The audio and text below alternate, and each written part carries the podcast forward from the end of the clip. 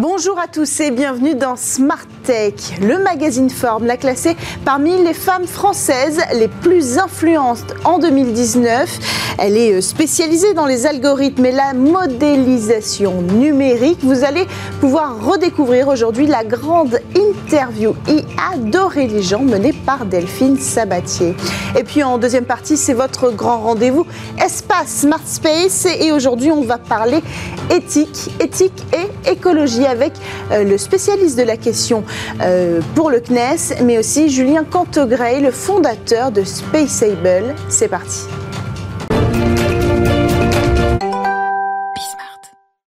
Vous êtes toujours dans Smart Et c'est l'heure de votre grand rendez-vous espace. Alors aujourd'hui, encore une fois, on va se pencher ensemble sur les questions éthiques qui entourent le secteur spatial. Nous avons déjà traité ensemble de ces questions autour de l'exploration humaine et du vol habité avec euh, Jean-François Clairvoy. Aujourd'hui, c'est Julien euh, Cantegray, fondateur de Spaceable, qui nous a rejoint sur ce plateau, aux côtés, encore une fois, de Jacques Arnoux, responsable des questions éthiques au CNES. Bonjour et bienvenue bienvenue euh, à tous les deux sur le plateau de Smart Space. Alors le thème du jour, c'est l'écologie. On parle de la pollution dans l'espace, des débris spatiaux, de l'impact carbone d'une fusée aussi. Tous ces sujets, en fait, en réalité, euh, ils sont au cœur des débats depuis beaucoup plus longtemps qu'on ne le croit, Jacques Arnoux. Oui, je me suis prêté à un, exercice peut-être un peu original il y a une vingtaine d'années, au moment où le CNES a engagé une interrogation éthique. Je suis allé à la bibliothèque de Beaubourg et j'ai regardé dans la revue de presse dans le dossier espace, quel était le sujet euh, que les médias, euh, plutôt médias presse mhm. écrite, euh, traitaient? Donc sur les 10 ou 15 dernières années précédentes, c'est-à-dire entre, entre 1985 et 2000. Et le sujet qui sortait le plus souvent, c'était celui des débris spatiaux. Ce qui m'a beaucoup étonné parce que c'est un sujet quand même très technique. Et, et, surtout, nous ne voyons pas des débris tous les jours. Et pourtant, c'est ce qui semblait déjà à l'époque et je crois aujourd'hui encore, euh, nous intéresser comme, comme terriens. Oui, ça n'a rien à voir avec euh, euh, cet engouement justifié, hein, cette prise de conscience, plutôt c'est comme ça qu'on devrait le qualifier, de l'intérêt de se soucier de l'impact de notre société sur l'environnement. En fait, c'est une préoccupation en ce qui concerne le secteur spatial de l'opinion publique qui date vraiment. Quoi. Oui, parce que je pense qu'il y, y, a une image, hein, une image du ciel, une image de l'espace, mm. qui est un lieu qui doit être et rester beau et cela nous choque, comme, comme gens de la rue, de se dire, mais ce ciel que je vois encore euh, pur, clair, quelle que soit la météo, comment se fait-il que nous, les humains, nous y déposions déjà des, débris? Même si je ne les vois pas, cela me, me choque, et je trouve ça très bien. On va revenir sur cette question symbolique qui est, qui est assez euh, intéressante. Julien Cantgrey, de quoi on parle quand on parle de polluer l'espace? Essentiellement de, deux choses, c'est-à-dire depuis en gros 2002 et l'arrivée d'Elon Musk et, mm. la question du, prix, euh, on est en capacité de produire beaucoup plus de choses dans l'espace. Depuis à peu près 2010, on crée des objets un peu nouveaux, c'est des, constellations, donc qui regroupent des, centaines voire des milliers de satellites, et vraiment depuis la fin des années 2010, des objets qu'on dit on-orbit servicing. On en fait beaucoup plus pour faire des opérations dans l'espace. Mm. On se projette dans 10 ans on sera passé de à peu près 200 satellites en 2010 à 50 000. Et donc on aura un espace avec une pluralité de capacités, une pluralité de missions, sur une pluralité d'orbites, mm. complètement duale, avec des nations assez différentes, qui ont parfois des intentionnalités différentes. Et donc on a quelque chose qui n'a plus rien à voir. Donc la première pollution, c'est d'abord qu'il y a beaucoup plus d'objets. Et ils vont, puisqu'ils sont essentiellement en orbite basse, entre 350 et 1200 km, ils vont à 25 000 km secondes. Hmm. Et ça, deuxième point, dans un contexte un peu particulier, qui est que dans cet espace-là, vous avez d'abord des astéroïdes géocroiseurs. Hmm. Donc il y en a 1100 qui sont catalogués, avec par exemple en 1927 un important, un, de 700 mètres en 1950, pardon, en, 2027 et un autre en 2057 qui vont tomber comme ça. Ensuite, il y a beaucoup de débris. Et ce qui est fou, c'est que même si on ne fait rien, ils vont continuer à accroître. Et on en a aujourd'hui 9000 tonnes.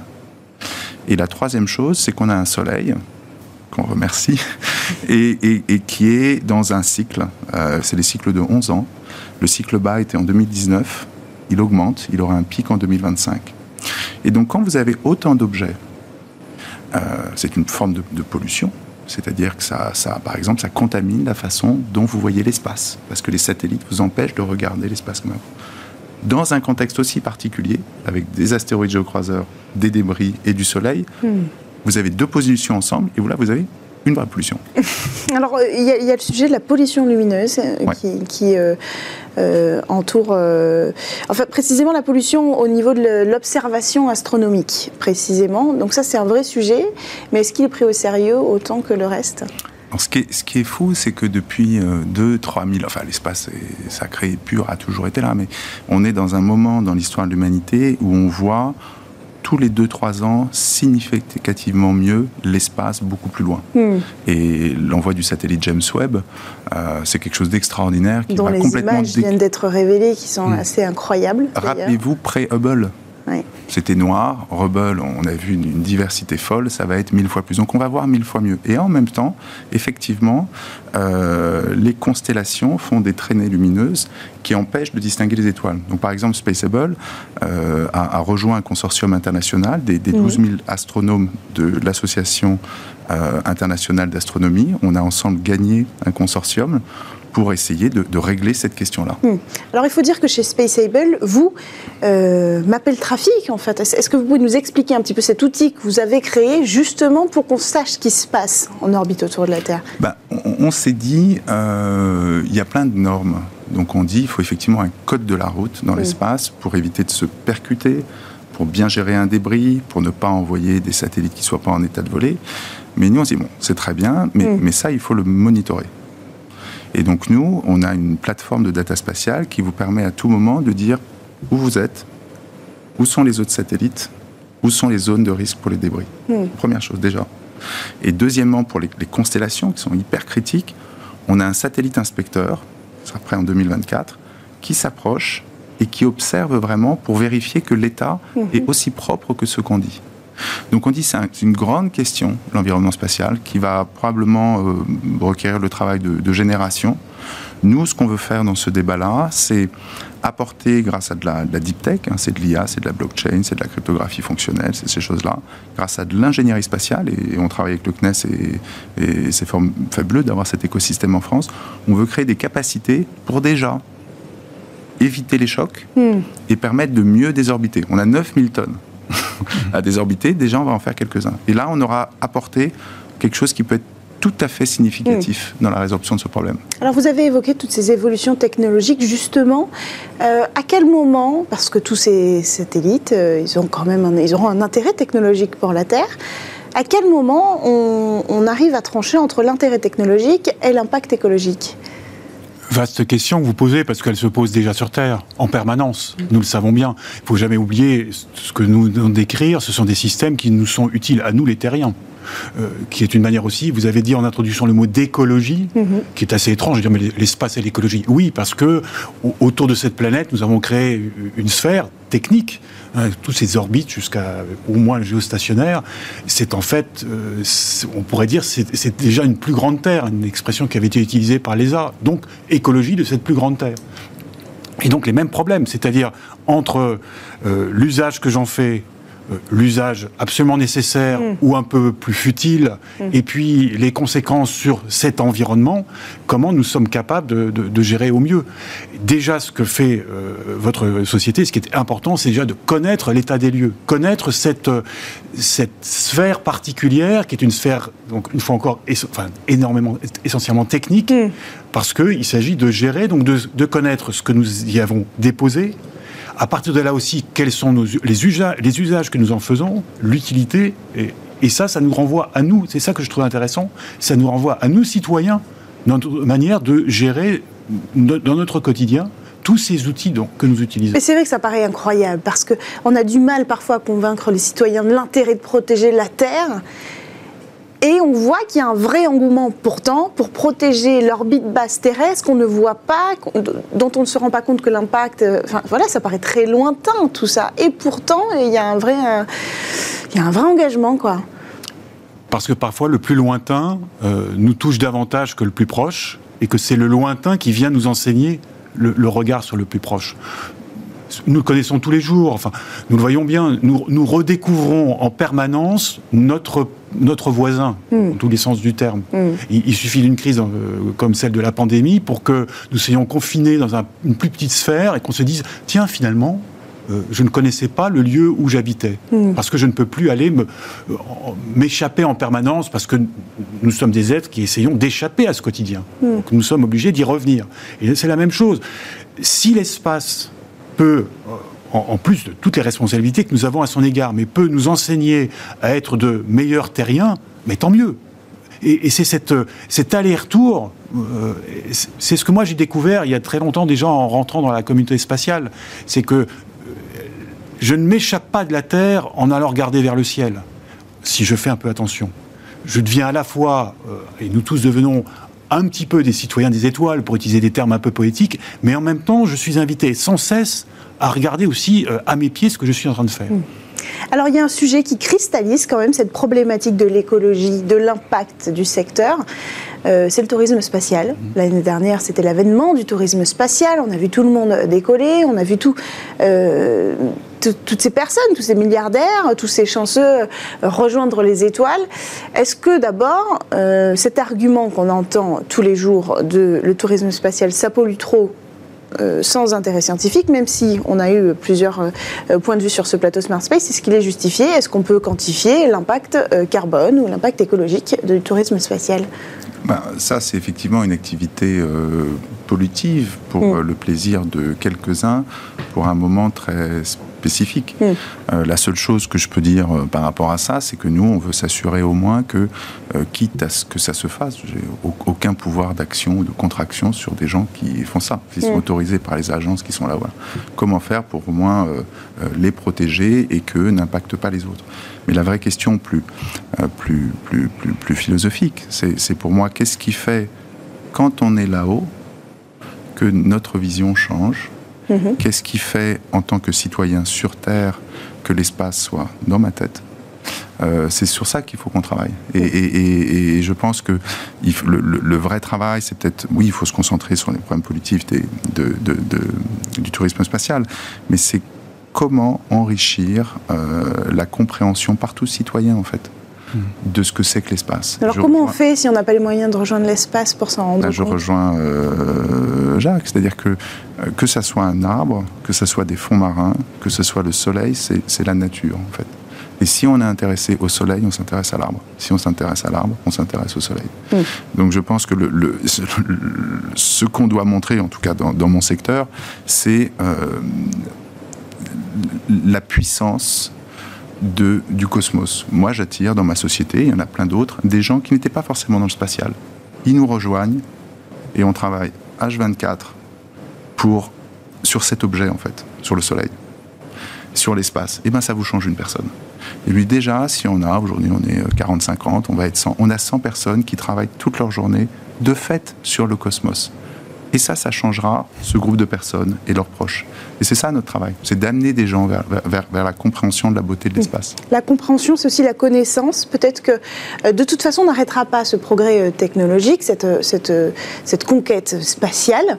Donc l'idée, ce serait aussi peut-être de, de, donner une connaissance à ce secteur-là, à toutes les personnes qui font la chaîne de production, à ceux qui vont fabriquer les satellites, ceux qui vont les envoyer, ceux qui vont créer des missions spatiales, pour qu'ils aient une vision qui inclut l'impact écologique ah, Mais elle se fait d'elle-même. C'est-à-dire qu'aujourd'hui, si vous voulez euh, financer, par exemple, une constellation, mm. vous devez prouver à vos investisseurs, aux régulateurs, mm. aux lanceurs, qu'elle ne pollue pas. Donc cette question, elle se pose en permanence. Mm. Et c'est pas en régulant ou en interdisant pour telle ou telle vue écologique, c'est que le marché de lui-même aujourd'hui ne peut plus continuer à polluer dans cet espace qui est très grand, mais qui en fait fini.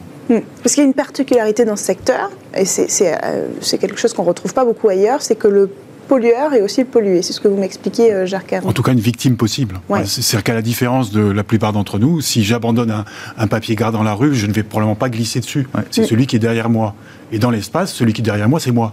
Donc je, risque, enfin le risque est grand que je sois impacté par mon propre papier gras. Hmm. Donc c'est pour ça aussi que dans le milieu spatial, la prise de conscience du danger des débris date des années 80, c'est-à-dire une quinzaine, une vingtaine d'années après le, premier Spoutnik, hmm. eh bien, les acteurs se sont dit, là, il y a quelque chose qui devient vraiment dangereux, sérieux pour nous-mêmes. Mais pourquoi on parle aujourd'hui de nettoyer l'espace?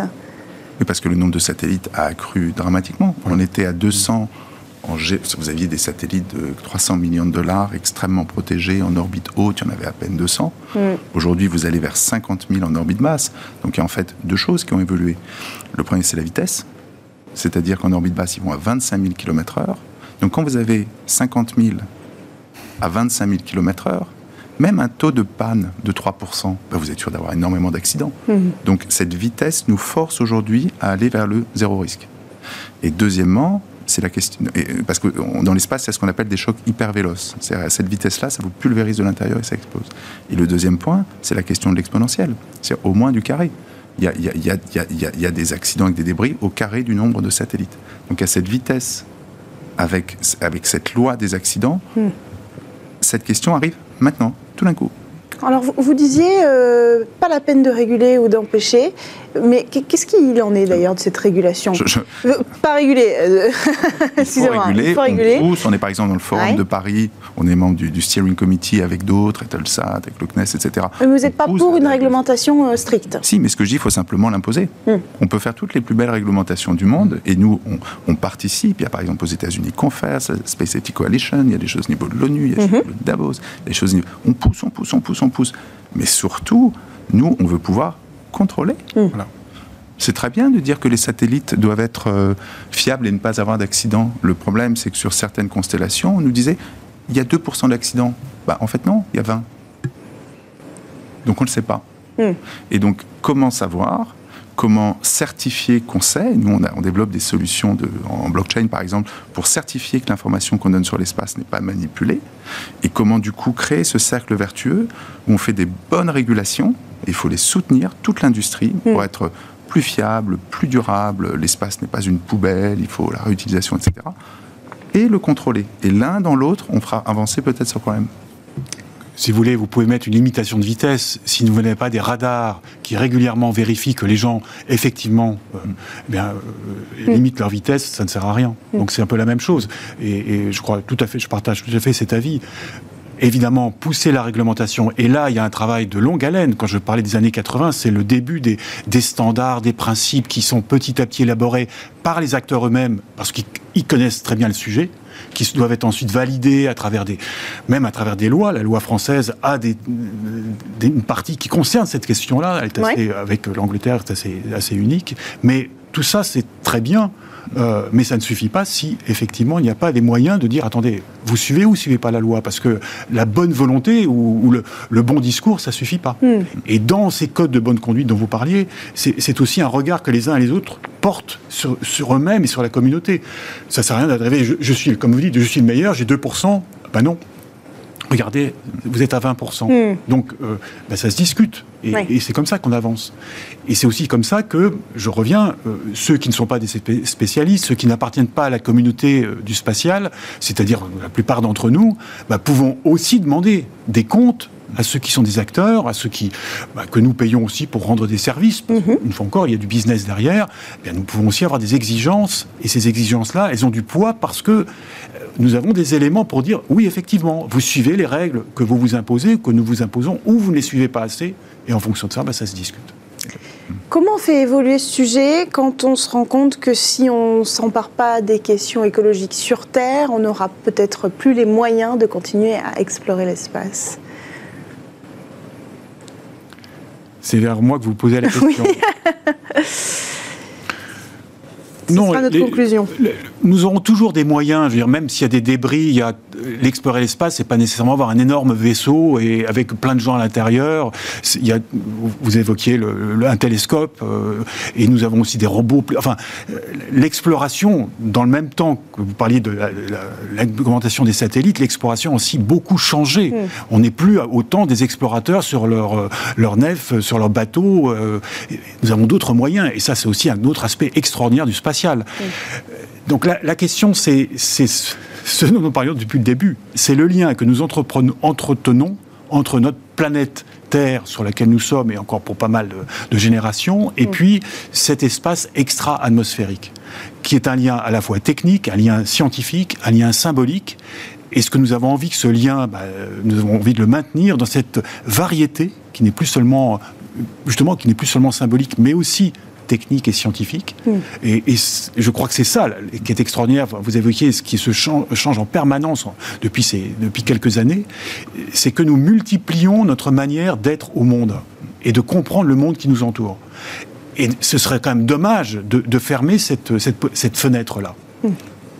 Je pense que des Perses, conclusion, hein. voilà, des Grecs, euh, des, Égyptiens, des Tahitiens connaissaient parfaitement l'espace. Aujourd'hui, les gens ne connaissent plus l'espace. Et ce qui va se passer, encore une fois, de avant Hubble à Hubble, à James Webb, c'est que les gens vont être éblouis par la beauté de l'espace. Et j'ai confiance en ce qu'il y ait un respect de l'espace une fois qu'on verra sa beauté qu'aujourd'hui on ne voit pas bien. Merci à tous les deux d'avoir pris le temps de venir sur le plateau de Smart Space aujourd'hui pour euh, avancer euh, un, petit peu, un petit, un, petit, bout du chemin sur ces questions euh, vastes, éthiques autour de l'écologie et du secteur spatial. On se retrouve quant à nous dès lundi sur Bismart.